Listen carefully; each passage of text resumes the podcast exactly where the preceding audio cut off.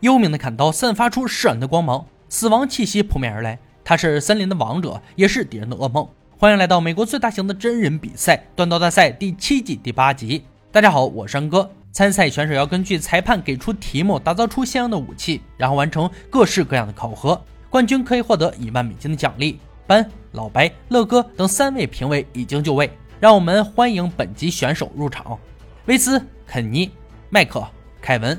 四人将在断工坊展现自己的锻造技艺。三回合制，每轮淘汰一人，最后剩下的夺得冠军头衔。裁判揭开白布，专门为节目组定制的船舵。本轮要求从船舵上收集钢材，堆叠钢片，锻造出具有纹理特色的刀刃。刀刃长十二到十四英寸。三小时锻造计时开始。四位选手开始拆解船舵上的幺零九五钢材，都拿到了自己所需钢材后，立即进入制作。凯文的动作很快，将打磨完的钢材堆砌焊接完毕。接下来就是进行热处理。麦克系上头巾，想换回从前船上的生活，还专门迎合主题设计一把海盗短弯刀。他将用此刀在本轮比赛劈波斩浪。威斯则决定用三块钢堆砌就够了，只要让钢材均匀受热，就很好操作。可不知道延伸时会不会出现问题。肯尼的钢坯粘合程度不如预期，经过冲床上挤压后开始分裂。钢坯的尾端无法密合，这需要花很长时间来修复。威斯的钢坯加热成型，开始用动力锤延展拔长，但他的三块钢坯需要小心谨慎处理。凯文采用了暴力猎刀的设计，从事三年来，他一直效仿行业大佬们的技巧，并对自己的塑形能力相当自豪。手动锤打的技艺也让评委们称赞连连。麦克已经拔长刀刃，可质量不够。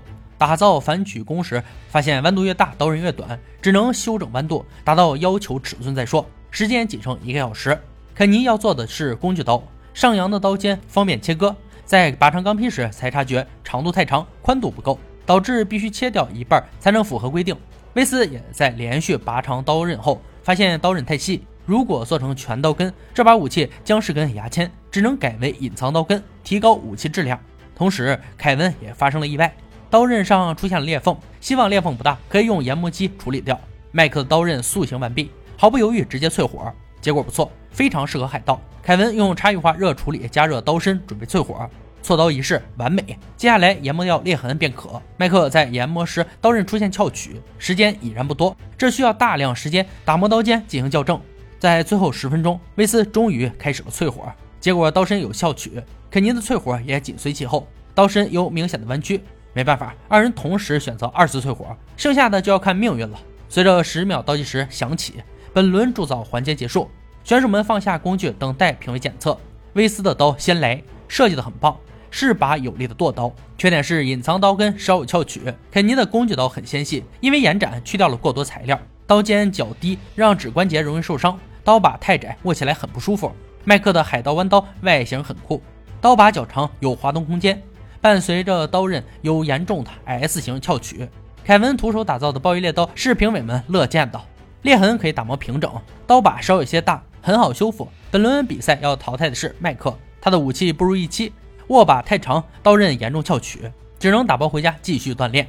三位选手顺利晋级第二回合，要求利用传统的木材制作刀柄，安装时需要有两颗罗盘打造的马赛克钉，两个小时制作，计时开始。看来节目组是憋足了劲考验选手，制作手柄也就算了，这罗盘造型固定钉真不知该怎么设计。肯尼使用环氧树脂与白色素结合，涂在马赛克钉上做造型。威斯选择方形钢管，再搭配不同的颜色做成菱形。最后填充树脂应该不错。凯文则根据评委意见先修改刀把焊接部分，让手保持在握把中间。肯尼最喜欢的步骤就是安装刀柄，制作过程感觉得心应手，并且还利用内衬板装饰刀柄。一个小时过去，威斯的隐藏刀根设计让他在第一回合成功晋级。但隐藏式的安装步骤要比其他更困难，准备钻孔时又怕花费太多时间，思来想去，决定切开木材，用绿松石冲填材料结合刀刃。想法确实不错，希望时间能来得及。凯文的马赛克钉顺利通过木材，撒上亮粉，接下来打磨便可。肯尼也在安装刀柄后前往研磨机，争取努力在最后时间研磨完毕。威斯将所有的部件涂上环氧树脂，可在安装第二根固定钉时卡住了，他必须要重新安装，赶上第二轮测试。十秒倒计时再次响起，第二回合制作结束，选手们将面临本轮武器测试。首先，班将用铁栓测试武器强度。凯文的刀先来，在狂风骤雨般的连续砍断后，刀身完好，刀刃只是轻微受损，十分坚固，握感很好。接着是肯尼的工具刀，没想到第一刀在铁栓上就发生断裂，原因是二次淬火带来的微小裂痕使刀身分离。此时裁判宣布，如果威斯的刀撑过一击，肯尼将被淘汰。考验威斯的时候到了，只见刀子重重砍在铁栓上，刀刃完好，只是刀柄碎裂，也算失败。谁去谁留，需要经过评委组的商讨做出决定。最后，裁判宣布淘汰的是肯尼，希望他回去好好练习，能再次重来。让我们恭喜凯文·威斯进入决赛。裁判揭开红布，本集决赛武器帕兰刀。帕兰刀属于菲律宾南部部落的专属武器，既是工具也是武器。特色是回教刀柄设计灵感来自于独木舟，具有宽厚的刀身，每一刀都能深入肌肤。锻造要求如下：武器全身长度介于二十一到二十三英寸，尾部至少长达五英寸，刀柄处要有缠生装置。两人要用四天的时间复刻这把经典武器，回家锻造计时开始。凯文计划第一天先做出大马士革钢坯，在不断的来回锻造炉与动力锤后，直到一天结束后，钢坯仍是非常粗糙。威斯先设计出图纸，接着制作大马士革钢坯。不同的是，他选择先铸造一小堆钢坯，然后再组合一起，原因是这样比较好掌握。最后便是把一天的成果五个钢坯进行合成。凯文已经开始雕刻握把，接下来便是关键的热处理。结果刀身出现弯曲，用固定器矫正进行二次淬火，这次更是裂开，刀身断裂。没办法，重新开始。希望他这次能行。威斯花费了整整两天时间才完成刀身，可在塑形时发现刀身变得太纤细，本想放回锻造炉修补，没想到整把刀发生极致变形，重来吧。虽然两天半过去，但还是要挑战一下自己的极限。凯文在最后一天要完成整把刀，安装护手进行打磨，接着制作握把、缠绳，最后研磨刀刃即可大功告成。威斯刀型也已经打造完毕，开始淬火，真是祸不单行。刀身稍有翘曲，时间不多了，必须得制作握把了。最后只能用环氧树脂胶固定刀柄，虽然不如预期，但也算是完成了作品。四天时间很快过去。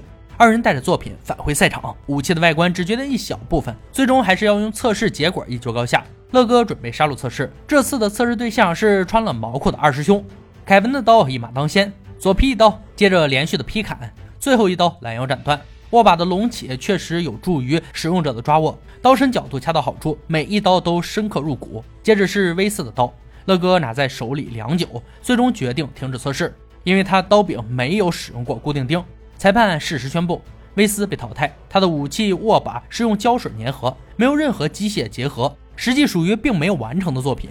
妹子别哭，下次你再来肯定能砍上这只猪。